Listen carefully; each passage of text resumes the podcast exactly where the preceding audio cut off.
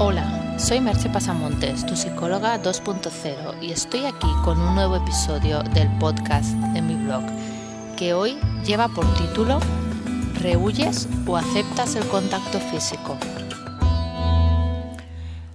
Cuando hablé en otro post y en otro podcast de conectar con los demás, dejé a propósito de lado incidir en el tema del contacto físico.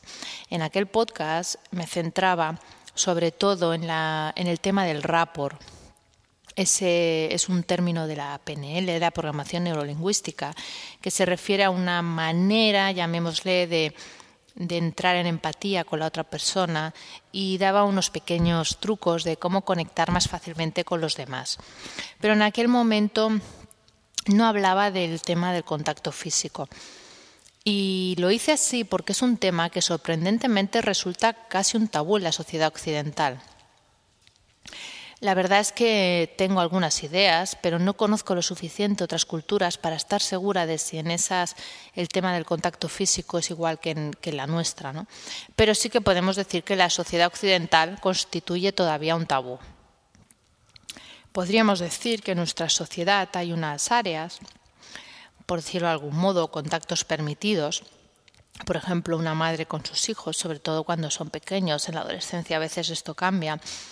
El contacto de la pareja, un abrazo entre dos amigas, los dos besos sociales que solemos dar en la mejilla de las personas que, con las que ya tenemos un poco de confianza o cuando nos las presentan. Pero enseguida entramos en áreas de peligro, es decir, en contactos físicos que la otra persona puede vivir como excesivos o puede interpretar como lo que no son. Porque otro de los problemas que arrastramos es relacionar muchos contactos físicos y caricias con la sexualidad, cuando en realidad no tienen o no tendrían por qué tener nada que ver. Una cosa es el contacto físico y otra es el sexo, pero tal vez por el tabú que también supone el sexo, tendemos a crear una cierta mezcla entre esos conceptos. Esta carencia de contacto físico, esa falta de sentirse cerca entre las personas, hace que iniciativas que de entrada parecen extrañas tengan un enorme éxito. Voy a citar algunos ejemplos. Uno es el caso de personas que ponen un cartel en la calle de que regalan abrazos y realmente se para mucha gente a recibir el abrazo. O cuando viene la India Amma a visitar la ciudad, que es una señora que tiene una serie de, de, una organización con temas también de caridad, pero una de las cosas que hace es abrazar a la gente. Y se forman unas colas tremendas en las que esta señora Amma se pasa horas abrazando a las personas.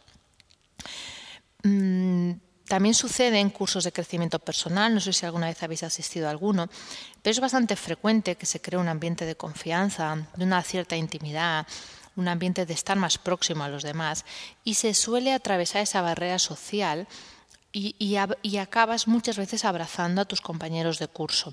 En algún otro momento, en un ejercicio, al despedirte, Entiendo que si alguien nunca ha participado en uno de estos cursos, tal vez le pueda sonar extraño que abraces a personas que hasta hace unas horas sean desconocidas, pero en realidad en el contexto del curso es muy natural. También es sabido que muchas veces los animales de compañía suplen esa falta de contacto por parte de otros seres humanos y hay muchos eh, niños, eh, personas adultas, ancianos, personas de todas las edades que de algún modo abrazan a su perro o a su gato y esa es su manera de sentirse en contacto con otro ser vivo. Eh, también comenté hace poco en un podcast el caso de los niños en los años 50 que se habían estudiado en orfanatos, que enfermaban y llegaban a morir a, a causa de la falta del contacto físico. Cuando hablé de eh, la necesidad de sentirnos queridos, pero es que esa necesidad de contacto físico la seguimos teniendo cuando somos adultos.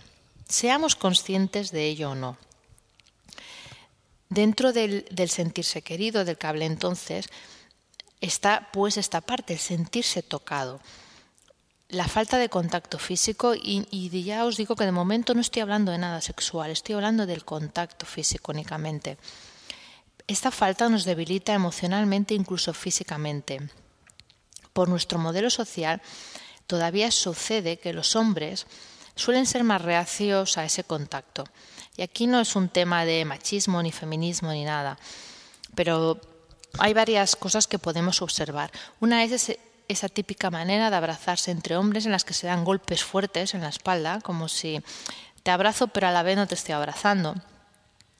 Y luego también imagino que muchos no han recibido una educación al respecto de eh, abrazarse y tocarse con naturalidad y algunos pueden tener el temor, y lo, puedo comprender, ¿eh? a ser malinterpretados o, ellos mismos a sentir reacciones inadecuadas ante ese contacto físico que no suelen practicar tanto reacciones de sentir una cierta excitación sexual como sentirse muy vulnerables cuando, por ejemplo, abrazan a otra persona.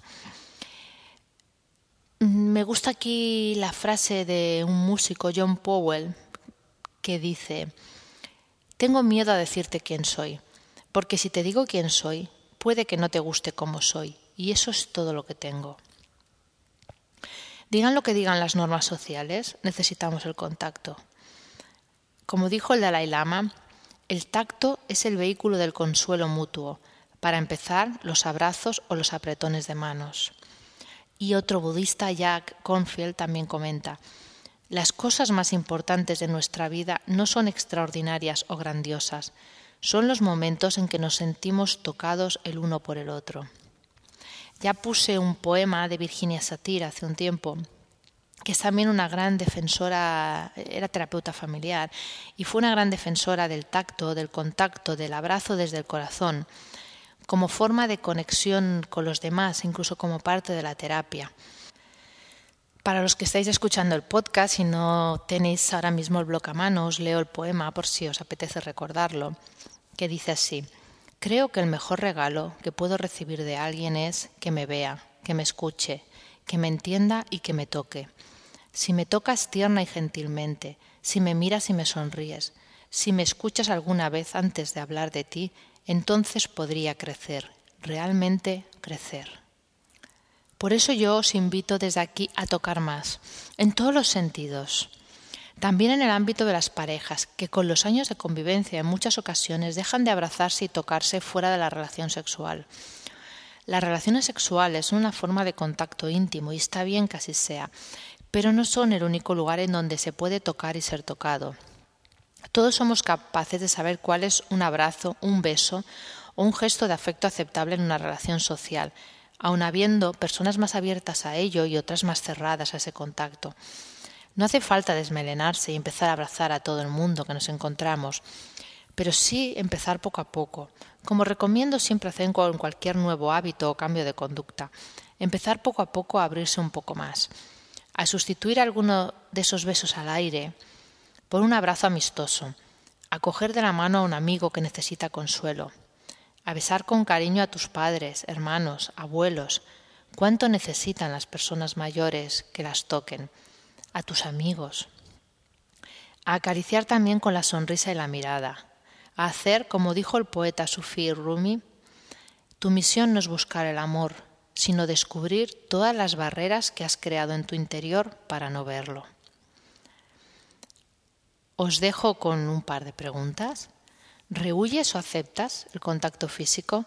¿En qué ámbito sucede cada cosa? Y me despido aquí nos escuchamos en el próximo podcast. Bye bye.